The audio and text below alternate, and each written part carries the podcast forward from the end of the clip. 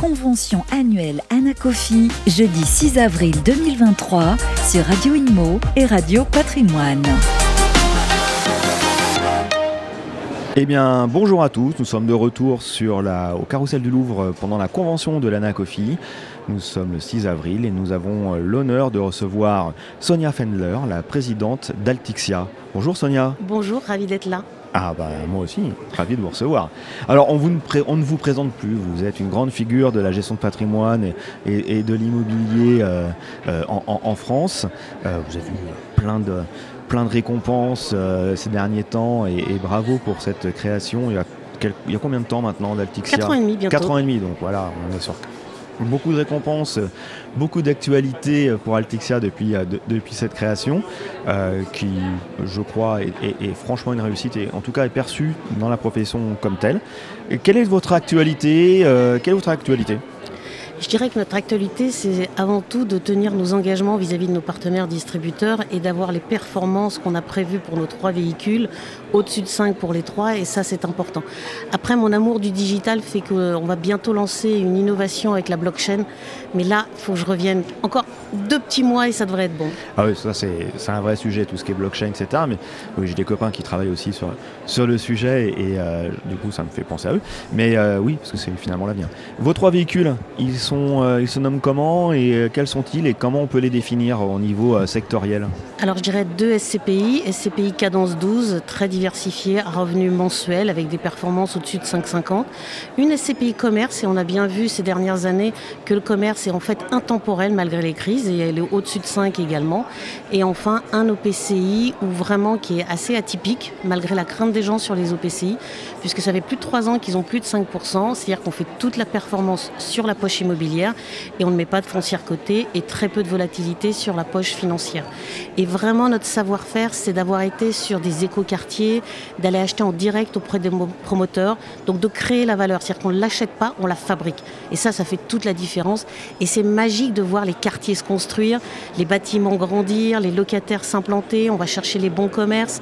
C'est vraiment et de l'humain et de la pierre, donc euh, tout ce que j'aime. Donc beaucoup de, beaucoup de neuf. Alors parce que du coup, si là c'est essentiellement orienté neuf, du coup. Alors on n'a pas que du neuf, mais on en a beaucoup. D'accord. Et je pense que c'est indispensable puisqu'on voit la réglementation avec oui. le décret tertiaire qui va nous obliger à faire des réductions d'économie d'énergie à horizon 2030, ce qui est très court dans l'immobilier. Ça veut dire qu'il faut vraiment que vous attachiez de l'importance à la qualité du bâtiment, au coût des travaux. Et puis il n'y a pas, il a pas photo. C'est plus sympa de travailler dans des bâtiments neufs, dans des bâtiments euh, adéquats ou d'aller acheter ses, ses, courses dans des bâtiments sympas. Donc euh, oui, c'est essentiellement du neuf. Bon.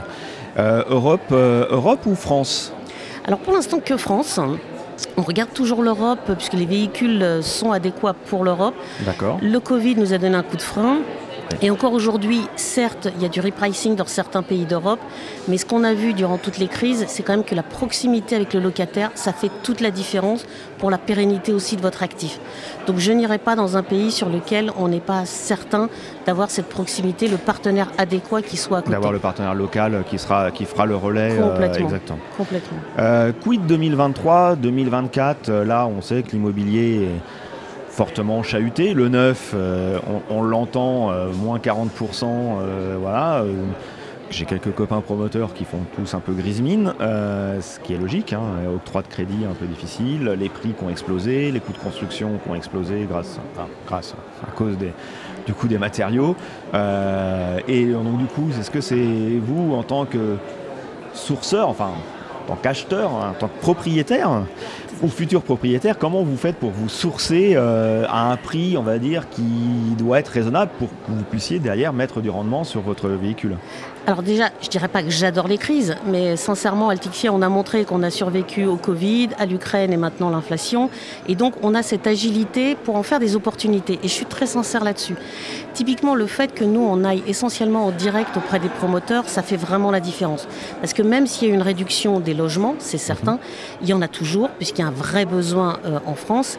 Et nous, on a cette capacité d'aller en direct auprès des promoteurs et notamment de leur acheter les commerces en pied d'immeuble. Ils font leur marge sur le logement. Les commerces en pied d'immeuble, ils savent pas le faire. Donc ils nous les vendent avec une décote de 30 à 40% et nous, on fait ce travail d'aller d'aller chercher ensuite le bon commerçant. Donc ça va commencer par la boulangerie, puis après des appels des locomotives, un Jiffy, la vie claire, et on arrive à créer un quartier de vie. Et on a des créations de marge qui sont entre 30 et 40% sur ce genre d'actifs. Si jamais l'immobilier baisse, eh ben, on sera peut-être à 20%, mais ça reste de la fabrication, de la création de valeur. Et en fait, juste un dernier petit mot, l'immobilier, c'est l'emplacement et l'effet de levier. On voit bien que l'effet de levier, c'est plus compliqué. Et en fait, la VFA, c'est un effet de levier, puisqu'on a des appels de fonds auprès des promoteurs dans le temps, donc c'est du taux euh, fixe à taux zéro. qui sont cadencés, et tant que c'est pas livré, euh, c'est pas payé.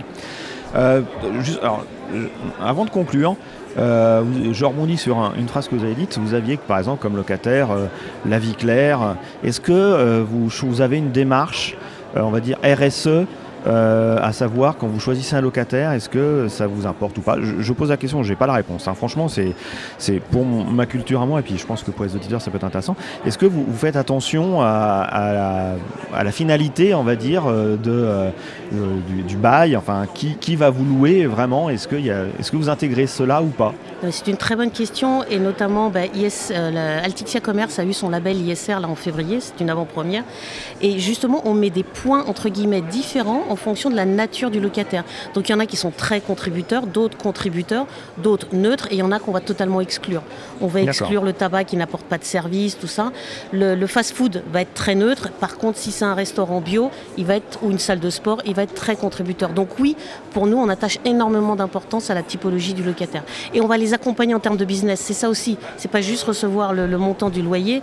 On va leur faire un compte Instagram pour les aider à développer leur activité. D'accord. Alors je rappelle juste ISR, investissement socialement responsable.